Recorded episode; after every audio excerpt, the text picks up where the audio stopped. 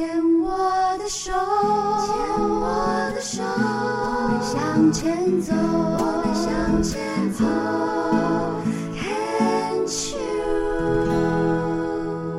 Can Cheers 牵手之声，欢迎收听 Debbie 要带为大家主持的黛比的生命花园。大家好，好热，好热，好热哦！对，不知道大家到夏天有没有什么消暑的这个良方哦？其实我觉得人真的是非常的奇妙。虽然现在说热啊热啊，好像好像快撑不下去了。我每次光这样想，觉得哦，好热好热，怎么办怎么办的时候，我就会静下心来开始想想。过去疫情的三年，我都撑过来了。这样的一个高温，我为什么会认为自己撑不下去呢？人其实最大的一个基本的本能，就是要生存下来。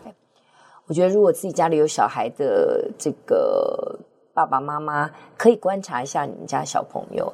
其实他所有的行为准则，不管是出生婴儿、三岁、五岁、十岁的孩子，如果碰到了什么样的一个状况，他的第一个反射动作，绝对是因为他要生存。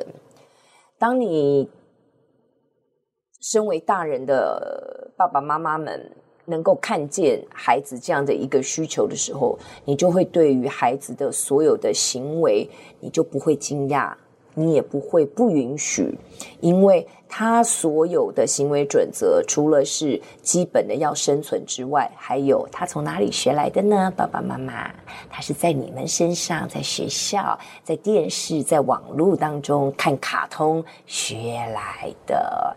所以，其实我觉得孩子有无限的可能性。其实，身为成人的我们，也不要抹杀了自己的可能性，觉得哎呦，都七老八十了，要改变或者是要转化，又哪有可能？按照黛比的生命花园的一个基本架构的理念，就是如果你一直坚持着一个单一的形式准则，如果你的人生有很多的框架。一定得这样，不然就不要这样子的一个人生准则的话，嗯，黛比就比较担心你的健康了。那很多的癌友来到节目当中的一个分享哦，往往在分享的过程当中，好像人生一定要面临跟死亡这么这么靠近的时候，才会真正的有时间，也有意愿，或者是不得不。被迫的停下生命的脚步，好好去醒思自己的生命究竟发生了什么，然后，呃，在这过程当中有意愿的去做一些调整，有意愿的去做一些转化，这些癌友才能够今天坐在这里，跟我们一起分享属于他们的生命花园。所以今天在病虫害防治呢，要来跟我们分享属于他的生命花园的是小梅，小梅。大家好，我叫小梅。我刚前面讲的这个，你同意吗？我同意。结婚了吗？结婚了。有几个小朋友？没有生小孩。对。嗯、呃，是呃有意识的去选择不要生小孩，还是就这样就就一路下来就没有缘没有缘分就不生了？应该是说我本来我的那个子宫可能也就是不是很好，嗯、就是我的月经其实呃就是不是那么正常，有时候都会一些。嗯就是有去一直持续去看医生，是，然后可是就是看了很多医生，好像也都没有效果，所以好，结婚几年了？我可以再多问一点吗？呃、很久了，大概应该有二十八，哎，二十八年，快三十年了嘛，对不对？所以呃，听起来就是在结婚的初期，好像也跟一般的夫妻一样，觉得啊，结了婚好像时间到，差不多要生小孩，就听起来是有去做一些尝试，对，然后就对自己的身体就比较。子宫啊，卵巢就有比较的理解，是这样吗？嗯，应该是说，呃，一直去看医生，然后就是针对，比如说像我可能，呃，结婚之后，我婆婆因为我老公是长子，嗯，所以其实我婆婆很快就想要希望赶快生小孩，那可是所以中间就一直有去看医生，就是不管是中医呀、西医呀，只要有人报就去，嗯，然后甚至到最后，呃，一直看一直都没有结果，甚至。呃，我婆婆都说要干脆要不要干脆领养了，那只是后来我觉得，呃，领养这件事情我思考了很久，决定后来还是放弃。嗯，对。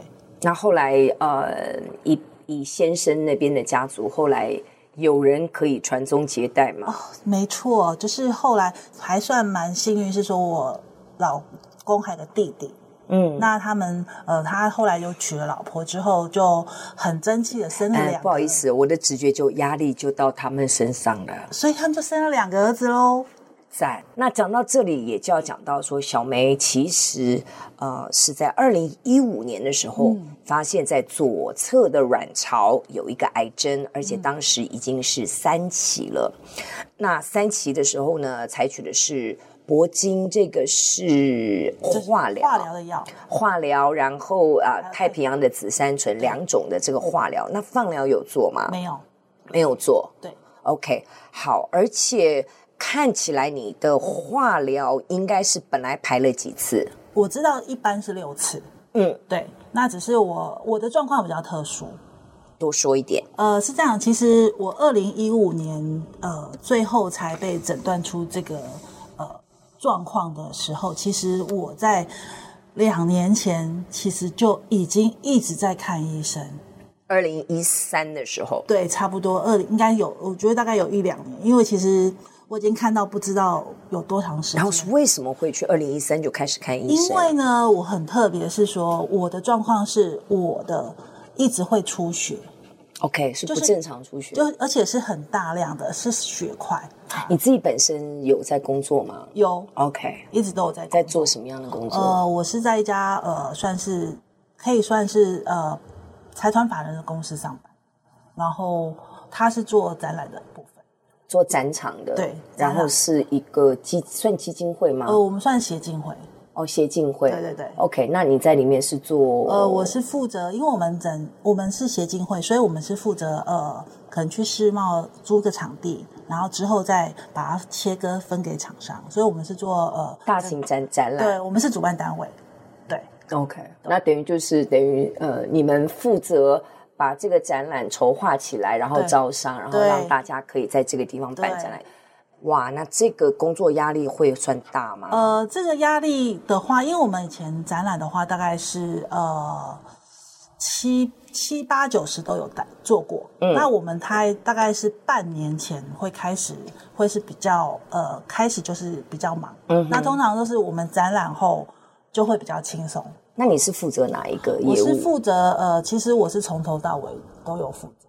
我从招商，然后做一些资料，然后一直。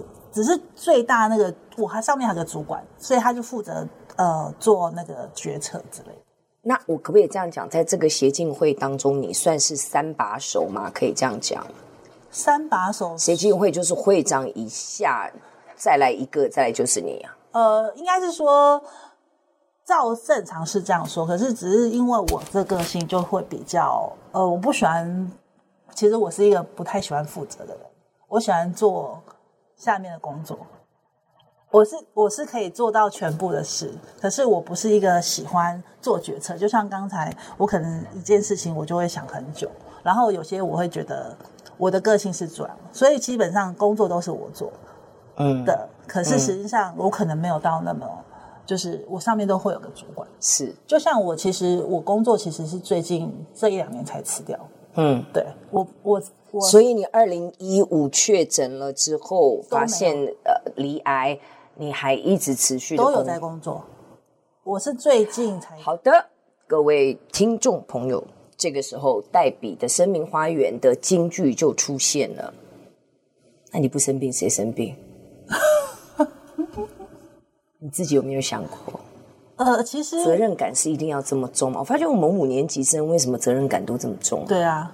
而且我真的走的时候，我的责任感更重。我是把所有的工作做完，我才走。好像我们呃，一九六零年代的出生的孩子，在那个氛围下的养成，都是要负责，嗯，而且要任劳任怨，而且要要非常的认真负责。反正就是这个认真负责，这抓紧了我们一辈子。嗯，可是，在这个认真负责的过程当中，我们要付出的身体健康的代价，还有我们心理压力的的的一个承担，我们都觉得好像抗压是应该的。但是你有没有想过，往往也是因为这样的一个念头，嗯，让我们变得非常的狂妄自大，因为好像这件事情没有了我是不成的，只有我能做，他们大概都没办法做，所以只好我来。呃，这句话其实原本以为我会很狂妄，可是呢，因为我大概呃一去年离职了吧。大概去年三月离职，结果你知道吗？我离职之后，因为我原本呃为什么会离职呢？是因为我们公司整个组织，因为我们是属于协进会，是，所以我们的执行长换人，嗯，然后换人之后呢，整个的呃就是就是他的那种我执行方式我不是那么喜欢。然后再加上他会有一些，呃，他喜有他喜欢的人嘛。当然啦、啊，当然了，就改朝换代了嘛。就类、这个、类似这样子。所以呢，那时候其实我们刚刚提到说，我们其实除了展览以外，我们公司因为后来整个展展，就是在我生病那个时候，其实我们展览是属于辉煌时期。嗯，那当我要离职这几年，其实是已经慢慢式微。那所以其实那时候，呃，可是我们除了展览以外，因为像刚刚提到说，我们展览只有大概半年比较忙，那剩下半年呢，我们就会做其他的，比如说我们会接一些专案，是，然后会是办一些课程，是。那那时候我们有接了呃专案，就是有。新竹、台中跟台南的科学园区的专案。是，然后呢，因为呃后面为什么我会离职的原因，其实还有一个就是说，呃那些同事原本这三个专案其实是有三个人负责，结果呢，因为刚好一个怀孕生小孩，然后请了育婴假，然后就没有来，然后后来一个是就突然离职，然后所有的业务都跑到我身上来，那。老娘我也跑，我也不要玩了。对，我就是后来就是我就做了，可是那时候我又遇到一个很一个只会说话不会做事的主管，然后把我逼的，我那时候几乎呃，我是最后还是把它撑过，才离职。然后我离职之后呢，那个案子呢，基本上科学园区案子大概就没了，然后展览也不办了。那就让就祝他们幸福啊。然后结果上个上个月呢，就有新人突然联络我，叫我可不可以回去教他。对，我也不觉得这个是你需要做的事情，对，所以后来我就拒绝了。嗯，因为我跟他说，我说他很可爱，他跟我说他知道我离职状况，他希望我回去帮他。然后我心想，我就跟他说，你应该不知道我离职的状况，所以你才会叫我回去。很棒，很棒，对。这个这个，我觉得哦，人真的是要有一个界限，然后界限是我的限度大概在哪里，那我能够做到什么地方，然后最后也有一个底线。对，所以我觉得能够界定自己，知道清楚的知道自己的好恶，然后去做出选择，也同时能够表达，这真的是维持身心健康的第一步，最基本。对，那我们这段先聊到这里哦。